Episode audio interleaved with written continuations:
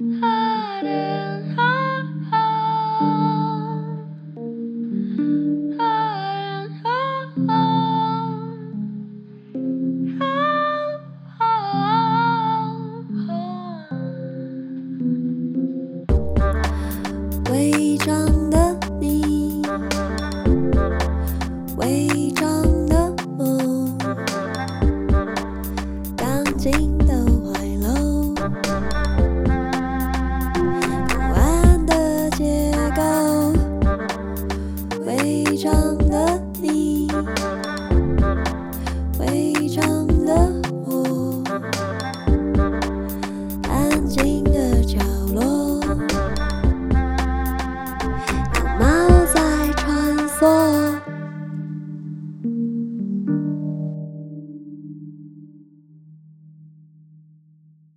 大家好，欢迎收听《违章女神纯读书》。这次，我想要读一个我们感觉都很熟悉，但是却又不完全那么了解的一个话题。那这本书叫做《无框身体》，它是由乌乌医师所写的，高宝书版出版。这本是妇产科医师写的身体指南，它破除了性别限制跟生育迷思。我觉得有很多观点跟概念都很值得大家好好的去阅读。这是我想要读的这一篇，是关于月经的一篇。它的篇名叫做《月经陪伴你大半人生的周期性变化》。月经对女人来说是个又爱又恨的存在，它象征女人的生育力、独特性，却也带来许多束缚与不便。在父权思维主导的社会，月经经常被视为禁忌、不祥、不洁的征兆，也成为阻挡女性进入寺庙主祭的原因。在印度、尼泊尔乡间，月经甚至还被视为需要被隔离的污染物。女性因此不能上学，甚至得不到营养的食物。台湾虽然没有这些情况，但月经仍像是女性最少认识到的佛地魔。它有点神秘，不宜被公开讨论，还得用大姨妈、好朋友、那个来、小红、女人病、例假来称呼。当月经的颜色、天数和周期和身边的人不同时，女孩们总会害怕之后会不好怀孕、老得快。甚至惊起来时的食衣住行也变得绑手绑脚。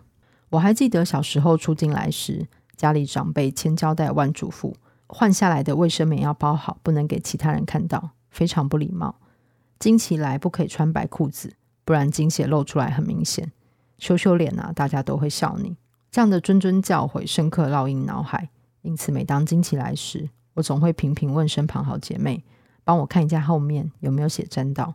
不然就是每节下课都去厕所检查底裤，生怕沦为众人笑柄。直到当了妇产科医师，某个在急诊室的夜晚，我才从这个想法解放出来。当时我正处理一个子宫肌瘤大出血的女生，止不住的出血蔓延到她的外裤，沾到我的双手。她惨白着脸和我说：“对不起，不好意思，弄脏这边。”我不假思索的回了她一句：“这不是你能控制的啊，经血又不脏，就是血啊，和鼻血不是都一样。”这句话安抚了他，也点醒了我自己。没有月经就没有生命的延续，经血一点都不脏，它还很神圣。所以，月经到底是什么？别想得太复杂。月经是身体为了生育，从脑、卵巢、子宫做出的一系列周期性变化。女性出经开始，每个月平均会有个卵子成熟，在成熟的过程中释放雌激素。当卵子成熟之后，会破壳而出，剩下的壳会蜕变成黄体。分泌黄体素、雌激素和黄体素，一个像瓷砖，一个像胶水，一起制造出适合胚胎着床的子宫内膜。当黄体退化后，通常为十四天，短于十二天则为黄体功能不足。又没有胚胎着床时，荷尔蒙的浓度就会开始下降。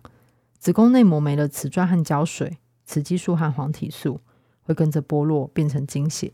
所以说，经血是供应子宫内膜养分的血管，破裂后的血球组织，加上剥落的子宫内膜组织，它并不是毒素脏东西，更不是排的量越多代表身体越好。女性经血的总量是取决于内膜的厚度，厚度越厚，供应的血管越旺盛，经血就会比较多。假如你长期疲劳、压力大，或是时差造成雌激素分泌浓度低，使得内膜变薄，就可能造成经血量变少。反之，因为脂肪细胞也会分泌雌激素，导致有些体脂过高的女性经血每次都爆量。当体脂稍微降下来时，经血就回到正常。另外，子宫收缩的力道和个人凝血功能也会影响经血的量。子宫收缩强，血管止血快，总量就少；反之则多。凝血功能好，血液凝固得快，经血量就少。因此，凝血功能出问题的女性，好比血友病患，我们还会刻意使用荷尔蒙，让他们的经血变少，避免大出血。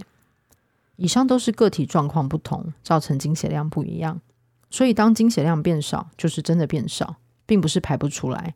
毕竟子宫又没有塞子可以挡住血排出来啊。有人会担心经血量太少是否会造成不孕？这样的说法只说对了一半，因为月经量变少虽然是一种警讯，却不表示一定会不孕。能否怀孕最重要的是有没有排卵。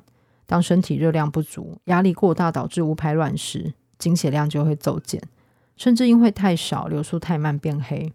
因此，若在备孕中发现经血变少时，可借由量测基础体温。即利用排卵试纸确认是否有排卵，如果都正常，则不用过度担心。经血量少和更年期提早报到也毫无关联。当卵巢功能退化时，会影响的其实是卵子承受的时间缩短，造成月经周期变短，而不是整体的量变少。例如，以前可能是三十天，慢慢缩短成二十天，甚至一个月来两次。看到这里，你应该就明白了。过去很多人警告女性经期要避免吃某些东西，多吃某些补品才能促进代谢，都是不了解生理机制所衍生的错误连接。好比有些人吃了促进子宫收缩的食物，如冰水或含咖啡因的饮料，就可能因为子宫收缩变强、止血效果变好，而导致经血量变少。反之，吃到含有抗凝血功能的药材，就会导致血液凝固变差、经血增加。或是酒精饮料，则是造成血管扩张，导致血量突然增加。说穿了，这些都是自然的生理反应，只不过有些人差异很明显，有些人不明显罢了。实际上根本没有伤不伤害子宫的问题，也没有一定不能吃或者一定要吃的东西，只要你没有不舒服的状况即可。所以月经来还需要特别补吗？以现代医学的角度来讲，不需要。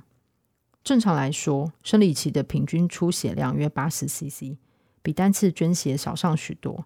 只要造血功能正常，无需刻意进补，身体就能自动将流失的血液补回来。很多人会觉得需要在月经结束后进补，主要是因为经期来时，因此激素低会影响到肌肉恢复、免疫力和情绪，因此容易感冒、尿道炎、疲倦，感觉特别虚，又可能因为经痛。刺激交感神经，造成手脚冰冷，认为需要温补一下。但其实荷尔蒙起伏本来就是人体正常变化。随着下次周期卵子成熟，雌激素浓度渐渐升高，不用额外调理，这些症状就会改善。也有人说，各式补品又不贵，顶多无效，喝喝看也不吃亏。话虽如此，很多人却为了该不该喝、什么时候喝而徒增许多烦恼。举例来说，上网搜寻“四物”这个关键字。就会发现各家说法不一，好比有肌瘤可以喝吗？备孕可以喝吗？经血还没完全停可以喝吗？在门诊或讲座上，我也时常被问到类似问题，也曾遇过因放置子宫避孕器而月经没来的病人，苦恼这样到底何时该吃补？我想说的是，既然学理上必要性不高，若有疑虑，那干脆就不要吃，岂不更轻松自在？更何况很多市面上贩卖的四物饮，其仅是一般的保健食品。根本也不是中医师开立的处方。另外，更令人无奈的是，有人竟把不孕、流产的原因归咎成是女生过去经期没有好好吃补保养。希望大家可以明白，这都是毫无科学根据的说法，未免太过度延伸、乱扣帽子。其实，经期有没有进补或保养，跟会不会不孕流产完全没有关系。我在门诊常遇到女性觉得自己月经周期从二十八变成三十五天，或一个月来两次。担心身体出状况，影响生育功能，希望来调经。不过，其实月经失调有时候是生活作息改变后的正常现象，未必是身体哪个器官出了问题，不一定需要调经，可以先观察自己的状况。因为月经周期取决于卵子成熟的时间和下视丘的功能，因此一旦下视丘受到其他因素的影响，像是当身体有压力，好比考试、换工作、日夜颠倒，或是减肥速度太快。都有可能改变这种激素的浓度，进而导致卵子成熟速度改变，使得月经报道时间不同。因此，周期长度从二十一天到三十五天都算是可接受范围，而且也不用担心月经周期过短，卵子会太早排光，造成停经。因为女性出生时的卵子数目约有两百万，而终其一生所排出成熟的卵子也只有四百颗上下，并不会因为某几个月多排了几颗卵，就把库存的卵子提早用光，让更年期提早报到。大部分的卵子都是还来不及成熟，就随时间和萎缩。因此，该不该调经，还是要看当下的需求。假设只是认为月经规则才表示身体健康，希望可以靠药物让月经规则。那还不如回头去检视自己的生活作息、压力来源以及热量是否短缺，才是真正治本的方式。但若刚好有避孕需求，或近期有出游或玩水计划，担心月经突然来，那就可靠服用避孕药调经，同时避孕，一兼二顾。另外特别说一下，经期也不是一定要标准的七天，经期时间形态不同，主要是取决于子宫收缩和频率。有些人子宫收缩比较强。单次收缩排出的血量就会比较多，经期也比较快结束。另外，像是运动、长时间站立或是刺激性食物、辣的或冰的，也会促进子宫收缩，使经血比较快排出。反之，收缩不频繁，排出量就相对少，经期天数也会拉得长。这就是很正常的个体差异，没有所谓好与坏。也就是说，月经时间的长短可以从三天到十天都是正常的。不过，假使你的经期长度、形态突然发生转变，例如超过半个月、一个月都在滴大出血，那我还是会建议你去看妇产科门诊，排除息肉、肌瘤等问题。这是这次所聊的关于月经的这一篇。呃，我觉得这本《无框身体》它从一个女性妇产科医师的角度切入，破除了很多关于身体跟各种状态的迷思，那非常推荐大家的阅读。那。非常谢谢大家收听这一集的《微章女神拉拉链》，喜欢的话敬请推广，谢谢，我们下次见，拜拜。